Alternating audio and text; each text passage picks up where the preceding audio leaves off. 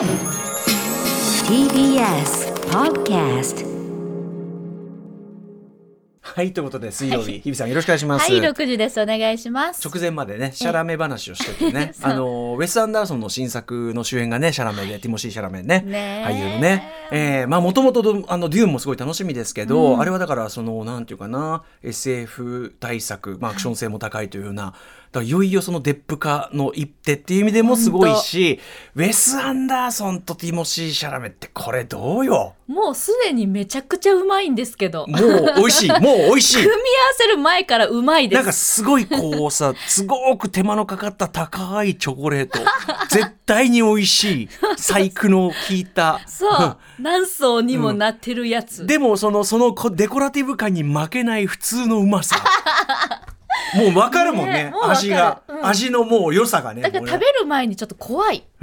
もう、もう怖いこんな、こんな、だってもうさ、ウェス・アンダーソンと今のティモシー・シャラ、この組み合わせもうその、あーあー合体感が、最高ね。曲がったいって感じが、これ以上来るかみたいなのあるもんね。本当に。でちょうどあのシャラメ氏の SNS とか見てますと、うん。ちょうどあのカンヌの映画祭におそらく行っていて、あなるほどね。でもう今日は対面でやってますから、私はね。はい、うん。であの現地の様子が多分ウェス・アンダーソン映画チームとうん。こう戯れてる、映なんか様子が見えて、えーああなんか言葉にならねえっていう。ねえウェス・アンダーソンの映画っていうのはとにかく聖地にこう綺麗におしゃれに可愛くもうなんていうかな美意識、もう全てもう隅々まで行き渡った美意識というところですけどもうその美意識といえばもうシャラメ。前髪の角度みたいなねありがとう。とこが。顎のシャープさありがとう。ねえもうだからウェス・アンダーソン的にもう多分絵的ね完璧な完璧な。映画作れるってのもあったでしょうからね。だからデューンがあってそのウェス・アンダーソンタイトル長くて覚えてないんだけどなんとかか なんとかかんとか別冊。別冊アフターシックスジャンクションかな？なんかそんな感じの そんな感じのタイトルだったと思うんですけど。ねその楽しみね。これもね公開も決まってるようですからね。はい。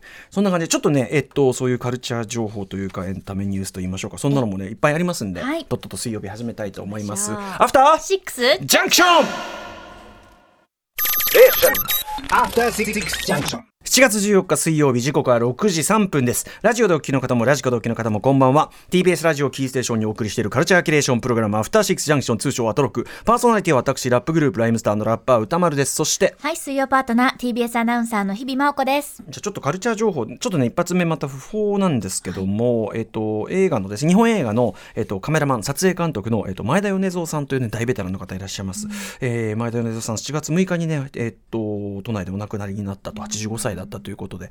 あの前田さんさまざ、まな作品手掛けられているんですね。あの伊丹十三さんのいろんな作品。伊丹十三作品も本当に画面のもう作り込み方ってただごとじゃなかったりするんですけど、えーまあその伊丹さんもね、えー、と出られていた森田義満監督の家族ゲーム。家族ゲームから、えー、と森田作品こう、ままあの前田米蔵さんいっぱい手掛けられてて、えー未来の思い出というね、えー、と92年かなの作品まではずっとこう結構結構な頻度で組まれてたんですけど。で今ちょうどね私その森田義満全作品というね本を作ってるいるんですねもう仕上げの最中なんですけど「リトルモア」から出ますけどね、えー一応予定としては8月30日をね予定しているんですかね。来月迫ってますねどうなんですかね。ちょっとどうなんですかねこれね。わかりませんけどね。いや、だから、その前田さんにね、もう、本当にもちろん、あの、森田義満さんご自身も、まあ、2011年お亡くなりになってますし、前田さん、いっぱい手掛けて、で前田さんの作品というか、あの、前田さんの画面作りみたいなところもいっぱい話出てくるんで、ぜひこれね、お手に取っていただきたかったっていうのはちょっと悔しいところかな。そうですね。そうなんですよね。あのというあたりで、まあ、まずは前田さんね、あのご冥福をお祈りしたいんですけど、森田義満も今すごく、まあ、大詰めに大詰めを迎えておりましてって話はちょいちょいしてますけど8月30日、発売あのーで前書きを書いていると。書いてるんですよ。僕が最後に前書きでね、まあ、最後に僕が出す文章なんですけどで前書きだからこう全体をこう総括するようなこういう本ですよと。でこういう意図で作ってますよ、えー、森田さんっていうのはこういう作家で。でも今まこの本では今まで足りなかったこういうところを保管していきたいみたいなことを書く、まあ、宣言じゃないですか。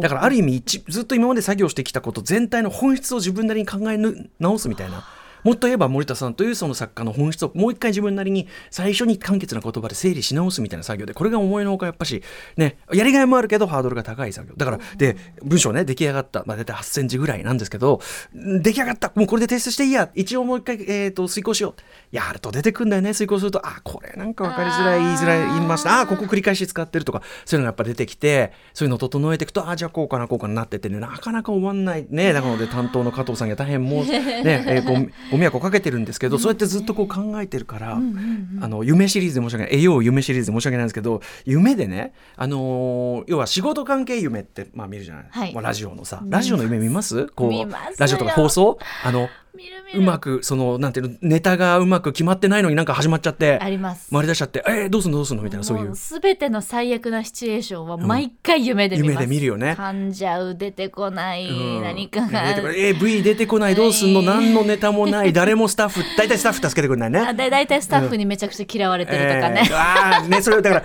多分その本本人が恐れてることみたいなのが潜在で出るんでしょう,、うんそうそうそう。で、まあ、ラジオの夢も見るし当然ライブの夢もめちゃめちゃいる見ると、まあ、何人も準備しないで出ちゃったみたいな。でついにその森田義満本関連の、え？まあ、悪夢っていうか夢見るようになってこの間見た悪夢は、はい。これ多分だから僕が今すごく要するに森田義満本で現代の視点で今のもしくは未来の観客に向けてその作品の内在している、まあ、価値であったり可能性っていうのを開いていくというのがまあ僕としてはやっぱり一番一番求めたいところでだから若い世代が見てこういうところ面白いこういう読み方ができる、えー若い世代にどんどん貢いでいってほしいというのが一番のあれなのに。でななおかつその、まあ、結構昔の作品も含まれるんだけど森田さんってやっぱ考え方がすごい先進的だからこういうところはすごくもう本当に今の感覚で見てバッチリと今むしろだからこそ。早いもうそれこそジェンダー的な感覚とか女性の扱い方、すごい当時の同時代の横並びで日本映画見てください。もう全時代的もいいとこだったところでああこの描き方すごいっていうね、うん、結構あのなんていうかなシスターフッド的なものを描くところもすごく多いんです。っていうのはあの森田さんご自身が、まあ、渋谷のなんていうのかなそういう水商売の空間の中で育たれてきて周りにもう女性大人の女性から何から、いろんな女性のそのしかも生のその姿というのかな、というのを本当にインサイダーとしてで中でこう可愛がられながら育ってたので、あの例えば女性同士がこうやって先輩と後輩の感じとか自然なんですよすごい。だからそういうところはいい。でもまあ同時にその昔の映画だから例えばこうこういうところは、えっと、現代の感覚で言うとこうかもしれない。今はこうやってやってる。例えば今だったらこういうベッドシーン撮るときはえこのインティマシーコーディネーターというのをハリウッドだったら入れますよとか、今だったらトランスジェンダーの描き方こういうのが望ましいとされていますとか。そういうこう今の観点に従ったブリッジというか補足というかフォローというかっていうのも今こう過失でどんどん入れていったわけですよ。なので俺としてはやっぱり次世代にバトンタッチするが大目的なわけだから。この間見た悪夢。やだ本出たんだけもど本出たんだけどすごい意識高い感じのまず女性で女の女の人だったんだけど若いもう全然話になんないっすーうわーやだやだいややだあのー分かってないですね。歌川さんは分かってないですね直みたいな。接言われるんですかそうそうそう。シチュエーション的に。で俺が「いやでもあどここここなんかはね」なんつってもう聞く耳持ってくれてない。でもう一人はやっぱ若い男の子なのでもうその子ももう半笑いで「いやもう僕は無理っすね」みたいな「いや無理とかじゃなくてちょっとあのこうこのなんとかっす。いや僕もう本当いいっす。僕はいいっす」みたいな感じになっちゃって「ああなんかあ話も聞いてもらえない」みたいな感じ。簡単すぎるな。ねという恐怖。あらまあ。あとねこれはいい夢もう一個。ええあよかった。ついにですね森田芳光監督ご本人が夢に出てきまして。これ初めて当然初めてなんですけど、あのーこれがまた最近そういう映画というか作品が多いからかしれないけどタイムスリップものです。えー僕が気が付くと、えーご存命の頃の森田さんとそのなお仲間が喫茶店でなんかこう喋ってて。でも当然面識ないんですけどあって僕あ森田芳光さんだと。でこれはこれはやっぱりちょっと一言やっぱご挨拶するべきだなと思あって。であの監督ちょっとあのすいません急に話しかけてすいませんっつって「あ何?」まあ、すごいカカジュアルな方だって聞いてるんで、えーあのちょっと急にこんなこと言ってびっくりしたかもしれませんけど僕本業は音楽なんですけどあの後にあの監督の本を作ろうと思います。作りますみたいなことを言って、そしたら、へえ、かなんか言って、あ、そう。っつって、三沢とか知らないの？三沢っていうのは奥さんね。三沢和子さん。三沢とか知らないの？言いそうでしょ？なんかすごいね。三沢とか知らないの？つって、あ、あのそこもこれからっす。みたいな感じで。あこれからすごくあのよくしていただくよってなんつってなんか首かしげながらもあそう頑張ってね。みたいな感じの夢。でこれはちょっとこうねそういう虫の知らせじゃないけどそういうようなね私ずっと思っていたからと。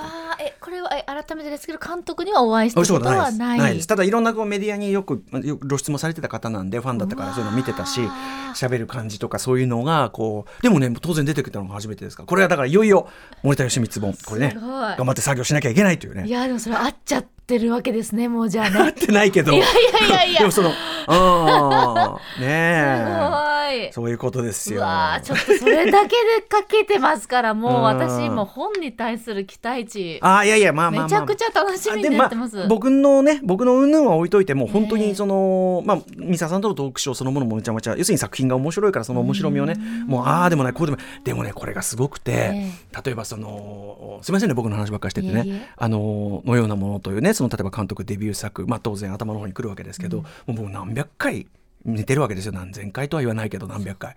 でもう見なくても思い出せるぐらいなんですよ、でもだからこそなのか分かんないけどこうやって原稿をこうやって加筆しててでそのさっき言った今の視点みたいなのも入れて。例えばそのこの落語家のその集団で後からあそういえばこういうとこもいいな。あの割とこうホモソ的なね男同士の芸人さん同士ですし、でそのやれや風俗行った行かないだなんていう話が出てくる話なんだけど、なんかそういう嫌感みたいにあんまり生ききらないっていうか例えばその中で若い震災ちゃんっていうね割とこう若い装飾まさに装飾系な感じの若者がいて彼が「いや僕はあんまそういうとこ行きたく全然行きたくないです」みたいなこと言ってもあの彼のは彼でそれでいられる、別に何もそこはすなんかこう適度に適度にいじられ適度にする。で例えばあと風呂屋でねお風呂屋さんで銭湯で、えーその落語家同士がまあこうおまあホモソ的なキャッキャウフフまあ微笑ましいもんなんですけどでやっぱねしあ何度も見てるのにあここ震災ちゃんいないんだ。つまり震災ちゃんそもそも銭湯行くのとか苦手そうだしっていう人は最初から別個で俺私はレコード屋行きますっつってああじゃあいいのがあったら貸し今度貸してくれよ。これで終わりですよ。だからいかにもそういうとこに行きかけてんのに行ってないとかそういうとこもある。あとはライトなポップな感覚のね非常にこうポップな感覚のコメディ映画って言われてきたけど、まあ、非常に実はこう普遍的な青春映画なんだと。で改めて見てあもうドア頭から将来どうするんだとか、その自分はこれからどういうふうになっていくのか年を取っていったらどうなってしまうのかずっとその話してるじゃんみたいなふざけてるからいちょっと流しちゃうんだけどだからものすごい玉地谷の叫びでもあるよねっていうのを改めて確認して最速を足していったりとかして。うわえでも何回も何回も見ても何度も何度も発見。がありますよね。すごいなんかうん愚問というか、こんなこと申し上げるのもなんなんですけど、飽きないんです飽きない飽ねきない飽きない。もう発見が多いから。それがすごいです。いやだからやっぱり名作ってそういうことなんじゃないですかね。やっぱりね。そうなんです。ということでまあその先ほどね訃報をお伝えした前田米蔵さん手掛けられた作品もいっぱいありますんでね、うん。あの絵作りの話なんかもいっぱいしてますんでぜひねこちら。はい、えー、キネマ旬報の方読んでいただいたのもあの、えー、2分の3倍ぐらいにはなってますんで。まだ足してますからね。えー大変、うん。でもそれはね映画を見れば見るほど新しい発見があるのと同じように書けば書くほど、ね。どんどんどんどん止めどなくやはり思いというかね言葉が出てきてしまうんでしょうね。あと今その当時書かれた評論であるとかいろんな資料のあれとかも足したりして、この人がこういうことを言っててこうみたいなでこれはすごく鋭い指摘だとか。歌丸さんにゴールは来るんでしょうか？いやだから締め切りというのゴールが。はい。まあそれはねあの頑張ってやりたいと思っておりますということですかね。あとカルチャー情報ちょっとしたちょっと軽くじゃあ触れる感じにしましょうかね、えっ、とねエミー賞の話しようかな。これねメッセージ。彭帥さん、えーアメリカのテレビ界で権威あるエミー賞のノミネートが発表されこの番組でも紹介されたポーズ、えーの主演、えー MGM ロドリゲスさんがトランスジェンダー女性として初めて主演女優候補となりました。これは当然ですね。これね、主演や主演賞はね、えーベルリン国際映画祭では性別の区別をなくすなど従来のカテゴライズもこれからどんどん変わっていくのを感じずにはいられません、えードラマはまだ見られていないのでこれから楽しもうと思いますというね。いや絶対ポーズ見てください。見てない。まだ見てない。ポーズね、あの、最初のシリーズ、2018年のシリーズだけど、ここに来てノミネーションっていうのはね、すごく、うん。っていうことですもんね。シリーズずっと続くに従っての評価、高まりっていうのも当然あるでしょうし。はい。あの、まあ、あの、ちょいちょい鈴木みのりさんなんかもね、お招きして特集なんかもしてるんで、ここ省きますけど、あとエミー賞ね、他にも我々いろいろ話題にしてきた作品がね、ノミネート。されているんで、そんなあたりもね、あれしてくださいって感じですかね。はい。あと、これ、もう一つ、映画館の話題。えー、東宝シネマズというね、まあ、最大手シネコン。はい。えー、我々映画行くときはお世話になっております。シネコン東宝シネマズの、えっと、いろんな割引サービスあるんですよね。映画の日であればねね。1000円とかありますけど、えっと、レディースデイっていうのがありましたね。火曜日ですかね。えーえー水曜日。水曜か、水曜か、毎週水曜。毎週水えー女性は1200円で見られるというレディースで、えーこれいつからやってんだっけ？えーとにかく、それが廃止され、えっと、毎週水曜はもう一律で安くなるシステムにしますよと、全員。ウェンズえー東宝ウェンズデーにしますよと。まあ当然だからそれあ、ごめんなさい。うん。年齢性別問わずで行問わず。そうそうそう。で当然ねレディースデーってもう今そのだから時代ってすごくってそのレディースデーってくくること自体にある種んっていうことに時代感がなってきたからってことじゃないですか当然のことながら。はい。なんで女性そのねだからってお安くどうぞってどういうことってやっぱ、う。ん。女性側も思ったりする時代が来てるかもしれない。私あえて言ったことないです、うんうん。なぜか分からなかったからよく、なんだって、うん。でもねでこれだからね大元をたどっていくとちょっとこれ諸説あるらしいんですか、なんでレディースデーかって。僕は多分だけどやっぱそのシネコンここやっぱ10年20年ぐらいでまあ定着して、でまあ綺麗な座席と、えー指定席制ですよね。並ばなくていいし、うん。えーっていうようないろんな今整ったシステムで非常に整った環境で見られるようになった。それが今当たり前になったからちょっとみんなその前の時代の映画館のことってだいぶ忘れてると思うんですけど、うんうん。映画館って例えば女性にとってはめちゃくちゃ時間が出るとか要するにち自由に移動移動できてたんでそうか。あるいはその、まあ、当然汚かったりとかあとええタバコ吸うようなね不定の輩も結構いましたしとなかもろもろ条件がまあ良くも悪くもと一応言わせていただくなら前の昔ながらのその工業の、なんていうかなちょっとこううさんくさいやらっぽいっていうようなところを残している、まあその匂いが懐かしいという気持ちももちろんわかりますがちょっと荒々しい荒々しい側面があったわけですね。そうですそうです。なので女の人が一人で、えー映画館に行くという時に何かそこのリスクを覚悟しなきゃいけないという理不尽があったわけです。これちなみに先ほど言ったのようなものの中でも、はい秋吉久美子さん演じるエリザベスが、えー妹に妹がこの間映画見に行ったら「えー隣に男の人が来てなんかゴソゴソしてんの?」ってあれ痴漢でしょ?」っつって「だからあなたねその一人で女の子行く時は座席と通路側に座って反対側に行ってカバンを置くこれが見るコツなのよ」なんつっていうセリフが出てくるわけですよ。でもそれねでそれが映画館のデフォだった時代そんなことしなきゃいけないのがよくないよねもちろんね。でそれは今いろんなシステムの中で多分ゼロかどうかは知りませんけどだいぶ減ったのでしょう。でそういうでもそういう匂いがまだ残る中でやっぱり映画館怖くないですよ。女性の皆さん安心して見に来てください。っていうことでのレディースデーっていうのもあったんじゃないかな。そっかそっか。という。でだいぶそこがクリアになって、んうん。もう元が何だったか何の理由だったかも誰も思い出せないぐらいになってるから、まあクリア。これも、これもまたよしじゃないですか、うんうんだからこうだなんかこう歴史の進歩ってちょっと段階ってのもあるかなと。一個前の手が本当に古く見えるみたいなことも当然あるし。そうですね。あそう。とまあここ最近いろんなこう新しい言葉だったらうん。新しい概念がどんどんどんどん更そうそう新されてますからもうこうやって追いついていく。特に映画館が追いついていくっていうのはね、はい。あの前向きな姿勢だと思いますね。前向きだと思います、うん。そして何よりも、えっと、映画ってまあ日本は料金高いっていうねもちろんそれは事実ですけどあのただ映画館側も興行側も当然それは意識されてるんでしょう、ええ。あの手この手で安いね。そう。ん。あの例えば T10 だったらシネマチネとかね、うんうん。いろんなあれで、まあ、あのとにかくちょっとした航空風というかちょちょっとこうあるあれをすればもういろいろ安く見られる。1000円台前半で全然見られる。っていうのは全然あのシステムとしてあるんで、はい。まあ、映画好きだったらもう言わずもがなですけどね。あとポイントもすぐ貯まるしとかさ。そうなんですよね。うん、なのであの、まあ、そういう一環でだからあのもはやレディースデーという名前そのものには深い意味はなかったのかもなという気もしますけどもうん。そうですね、はい確かにそっか。だしもうそういうカルチャー空間ねもう女性の方が積極的っていうのはもうずっとあることですからね本当に。うん、男はなんか文化度低いのかなって思っちゃうぐらいねいやいやそんなことはないと思います。ゴジラとかはいるんだけどね なんかね全体にね、まあ見る作品はね偏りというか、あれはあるかもしれないけれど。なので言わずもがなというか、まあ、これはだから時代の趨勢でもある。まあ、もちろんだからということで、さまざまな割引サービス、皆さんご利用して、えー映画館気楽に行かれてはいかがでしょうか？えー昔は良かったという気持ちもあるのは分かりますが、映画館むっちゃ行く昔からの映画ファンの私から言わせれば、今の方が断然いいことが多いと思います。はい。ということで、さまざまな面白を発見して紹介するカルチャーキュレーションプログラム、アフターシックスジャンクション、今夜のメニュー紹介いってみましょう。この後すぐカルチャー界の気になる人、物、動きを紹介します。カルチャートークのコーナーです。今夜は映画ライター、そしてハルハートリー日本公式の中の人、村山明さんにおすすめの日本劇場未公開映画をご紹介いただねきます。、村山さん、こちらの本放送お越しいただいて映画の話ね、するの久しぶりなんで、めちゃめちゃ楽しみです。えーそして7時から日替わりでライブや DJ をプレイをお送りするミュージックゾーンライブダイレクト、今夜のアーティストはこちら。6月2日に新曲キャンバスをリリースされましたソウルフルなシンガーソングライター K 林さんが番組2度目の登場ですそしてはい、その後7時40分頃からは新概念提唱型投稿コーナー、映画館での思い出や体験談をご紹介します。シアター一期一会です。そして8時台の特集コーナー、ビヨンドザカルチャーはこちらです。夏に聴きたいสบาย なタイのシティポップ特集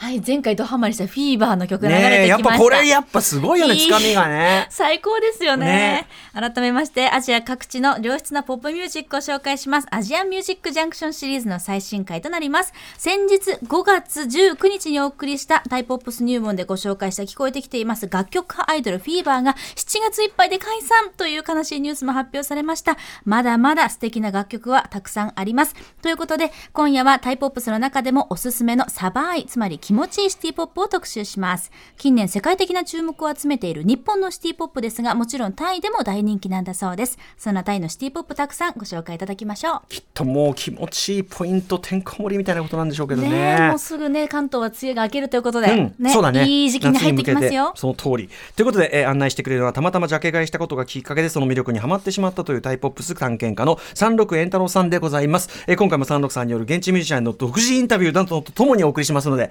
すごいですよね。これ独自取材もしていただいてますから。お楽しみに。感想など質問リアルタイムでお待ちしております。アドレスは歌丸アットマーク tbs.co.jp まで読まれた方全員に番組ステッカー差し上げます。それではアフターシックスジャンクション行ってみよう。はい、えっとね、先ほどあのオープニングでその東宝シネマズのレディースデーが、まあ名称変わってシステムちょっと変わって、まあ、よりこう門戸開かれた安いシステムになりますよって。でそれの、ね、成り立ちで、まあ、映画館昔その痴漢とか女性が行きづらい場所だったっていうのの名残じゃないかみたいなことを、まあ、推論として言ったんですけど、えっとね、メールでいただいたんですけどね、えっとね、これ女性の方ねレディースは痴漢対策としてよく利用しているので残念ですと、うん。時代が変わっても痴漢が減るわけではありませんよそうかうん。まね。で特に仕事終わりの上映会は座席を移るなどして気をつけています。それでも勇気がいるのですと、えー何より作品に没頭できなくなるのが何より腹立たしいですと。今ねあの多分シネコンのあれとかってあの微妙に監視っていうかその客席のあれとかええ。見てたりとか、まあ、見回りとかもして気をつけてはいると思うんだけどまあおっしゃる通りゼロになるわけではない。ううん。ん。なのでそうだね,、まあ、女性用車両とかねそういうこととも通じる話だとは思うんですけど。